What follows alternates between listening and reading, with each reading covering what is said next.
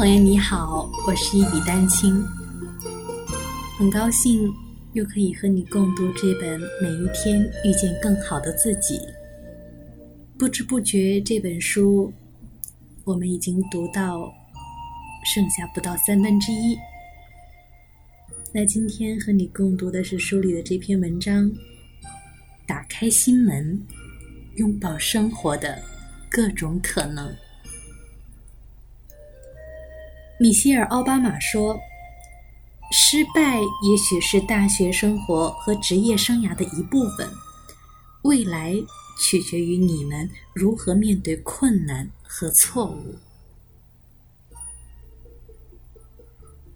生活发生不幸时，我们常常会关上心门，世界不仅没能慰藉我们，反倒使我们更加消沉。”我们假装一切仿佛都不曾发生，以此试图忘却伤痛。可就算隐藏的再好，最终也还是骗不了自己。既然如此，何不尝试打开心门，拥抱生活中的各种可能，让世界感化我们呢？当恐惧与焦虑来袭时，我们应该退后一步，重新反思自己的言行。下面六个方法有助于你更完满透彻的敞开心扉：一、直面痛苦。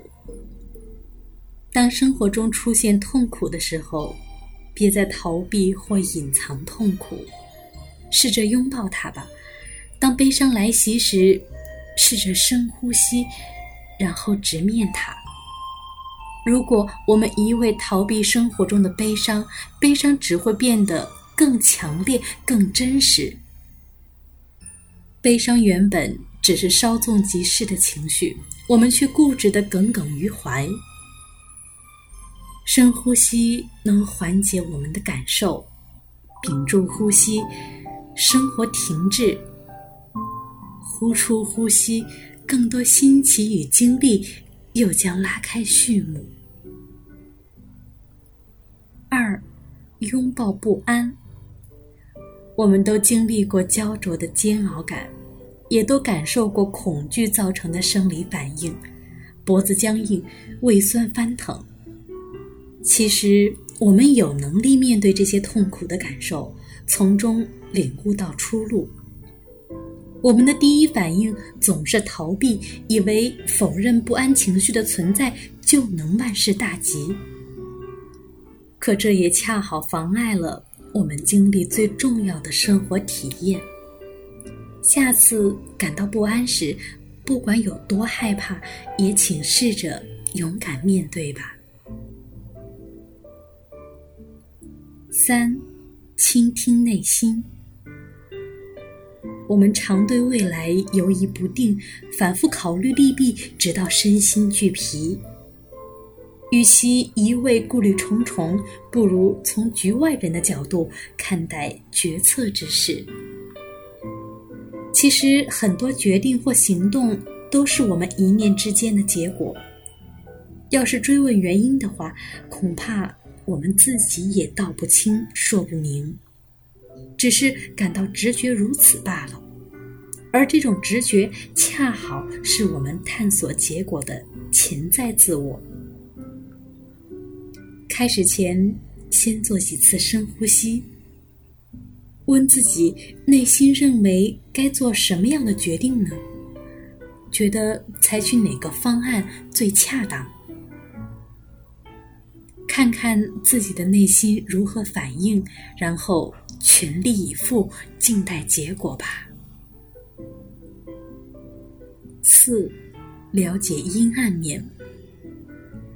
很多人在成长过程中都或多或少养成期望的性格，比如快乐、同情、爱心以及激情等等。与此同时，我们也会陷入消极压抑的品性。这时，你就要问问自己：我有哪些可以完全抛弃的性格？有哪些品性会妨碍我的成长？我对自己是不是足够诚实坦白？别害怕最终得出的结果，也别逃避。相反，你应该面对并尽量接受现实，并且你能确切了解自己的阴暗面，也就更容易去改正。五。享受独处。大部分人身边总不缺陪伴，朋友、同事、同伴、亲人、爱侣，还有陌生人。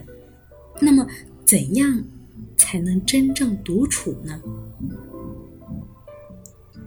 独处使人免受他人干扰。能让我们真正敞开心怀，去探寻所喜所恶，让我们可以跟着自己的思绪游走。一定要保持专心，用心体会独处的曼妙。一开始可能会感到痛苦，甚至彷徨，可一旦敞开心胸，面对这些感受，你便能达到。更高一层境界，收获别样的经验，也更理解自己的生活。六，走出自我。这和前一个建议貌似有点矛盾，但其实两者却是相辅相成的。独处之后，你对自己获得了全新了解，然后你应该把它分享出来。当然，这不是要你直接把它告知与人，而是要求你通过与人交往进行分享。当你与人交往时，试着用心去了解他们，就好比你用心了解自己一样，感同身受地欣赏他们的个性，观察他们的优点，看看自己能从中学到什么。最后。请记住，以上建议并不要求你一气呵成，你可以每天尝试一个，选择最适合自己的建议，看看自己能从中收获什么。打开心门，去拥抱生活的各种可能吧。就像逻辑思维里说的：“游戏开始无比认真，游戏结束立马放下，这才是最好的。”生活策略。起初不经意的你，和少年不经事的我，红尘中的情缘只因那生命匆匆不语的焦灼，像是人世间的错，或前世流传的因果，众生的所有业。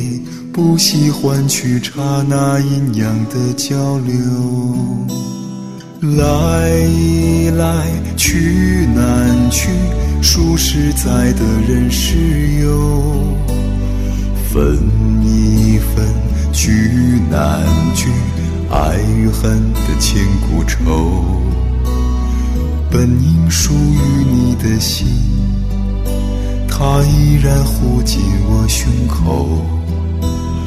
为只为那尘世转，变的面孔后的翻云覆雨手。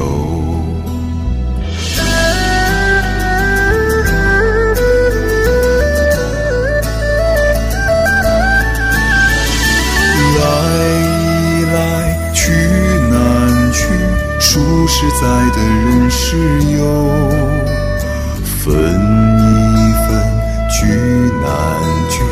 爱与恨的千古愁，